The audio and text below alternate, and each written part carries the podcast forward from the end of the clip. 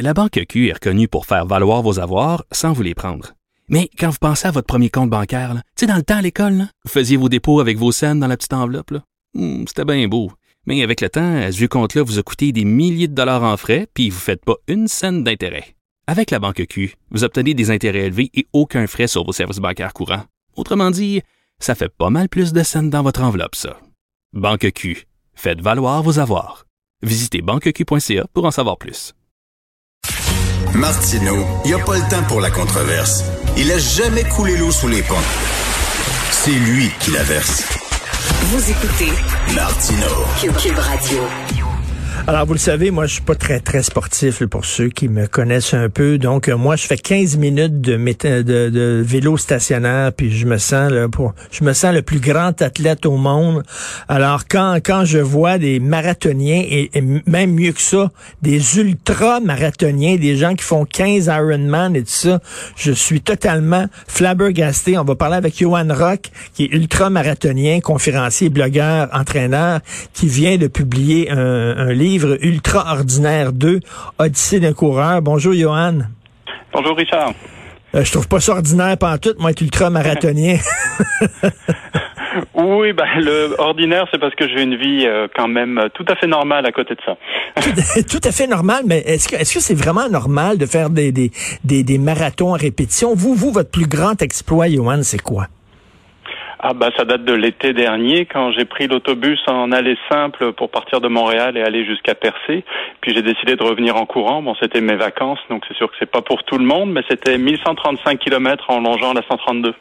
1135 kilomètres que vous avez fait, euh, quoi, à chaque jour, vous courriez combien de kilomètres?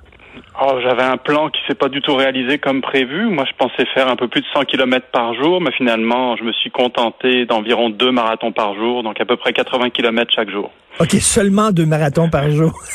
Oui. Et vous étiez déçu, quoi? Ah, ben, au début, oui, puis après, non, parce que euh, fallait quand même que je prenne mon temps pour admirer la Gaspésie que j'avais jamais vue, mais ça m'apprendra à faire des plans, donc euh, un petit peu trop élaborés, euh, puis à pas les respecter. Deux marathons par jour pendant combien de jours? Euh, il m'a fallu au total deux semaines, donc 14 jours de course, et j'ai rajouté également au milieu une journée de pause, parce qu'il a fallu que je fasse un petit arrêt par l'hôpital pour une infection bactérienne qui s'est invitée pendant mon, mon Oh. trajet. Mais vous, là, heureusement, vous avez le sport. C'est, mon, point de vue à moi. Heureusement, vous, vous avez le sport, sinon vous tomberiez dans la drogue ou la religion ou vous avez besoin. Là, est-ce que le sport pour vous c'est une béquille? Est-ce que vous êtes un Non, accro, non. indépendant Non, bah, je me suis posé la question, évidemment, puis on m'a posé la question, surtout ma mère, pour être honnête. donc les parents sont comme ça. Puis mes, deux parents sont profs de sport, donc ils en connaissent un rayon, mais euh, non, pas du tout.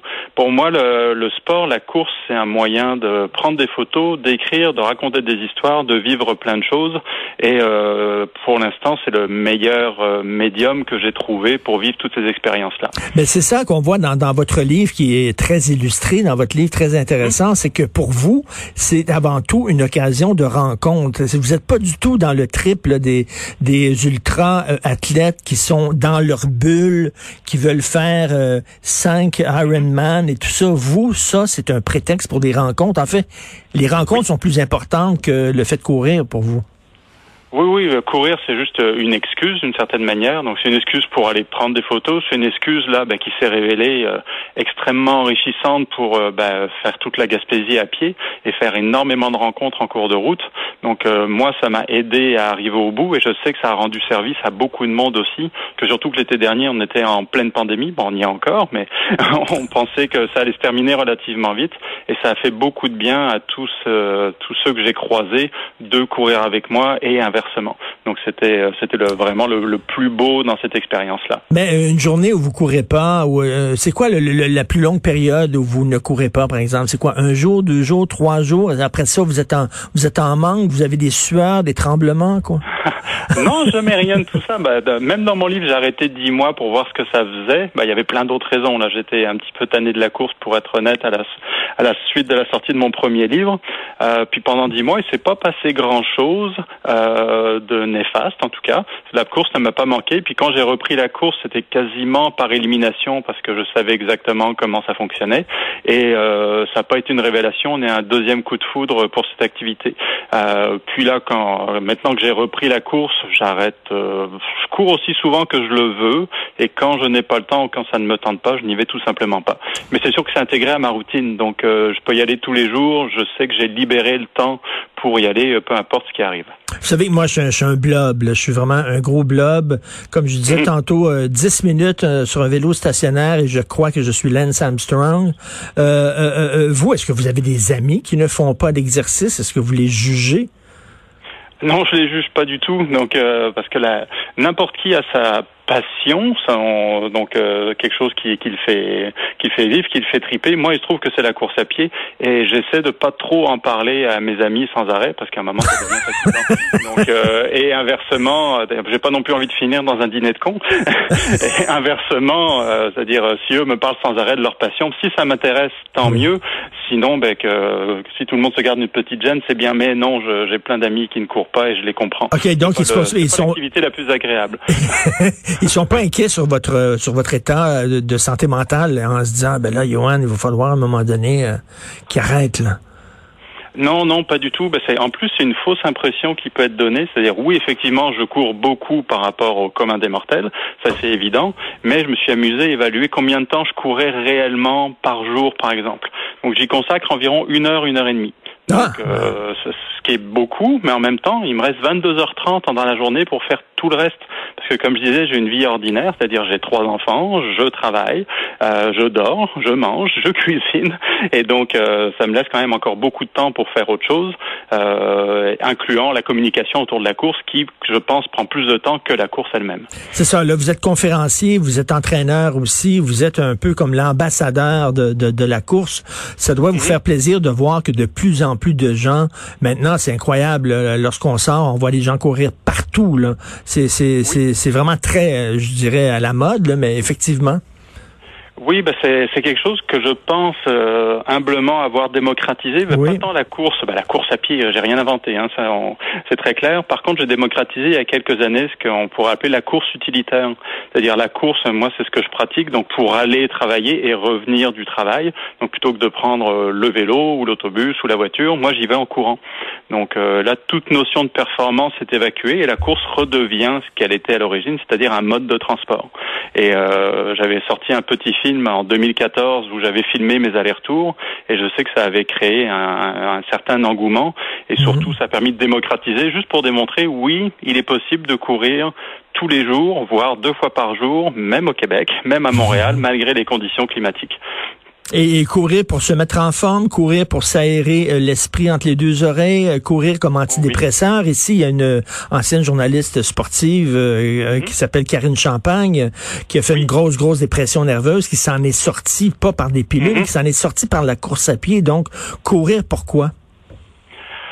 Effectivement, ça permet de, bah, de s'aérer les neurones, c'est sûr. Puis on a vu cette dernière année avec la pandémie, il y a beaucoup, beaucoup de monde. Moi, je sais qu'il y a eu plein de nouveaux coureurs que j'ai vus euh, partout parce que c'était quasiment la seule activité qui restait à disposition.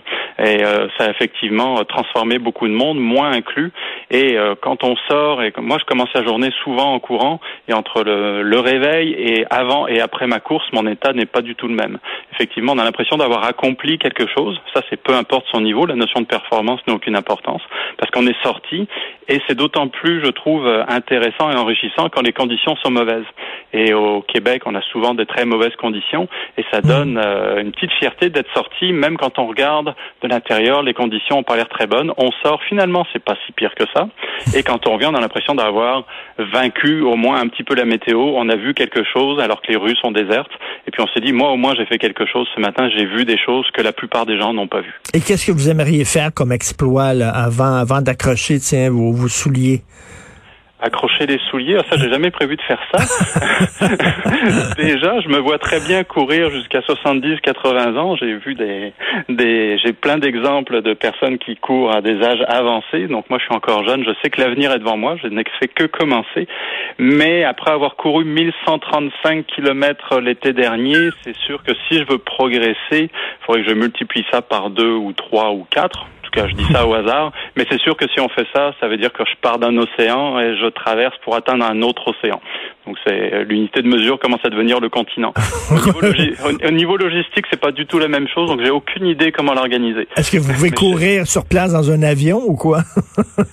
Non, non, ce serait à pied en prenant la transcanadienne où il y a un sentier transcanadien. Je, tout comme j'ai découvert le Saint-Laurent sur euh, toute sa longueur, il ben, faudrait que je découvre le Canada euh, dans toute sa largeur. Et euh, on peut, on peut commencer à courir à 50 ans?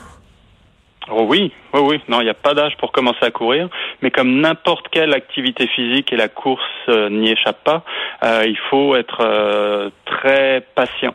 Donc moi, ce que j'arrive à faire maintenant, c'est le résultat de 15 ans de pratique de la course à pied. Et même si le résultat a l'air extrême, quand j'ai commencé il y a 15 ans, en 2005, je pouvais à peine courir 2 kilomètres.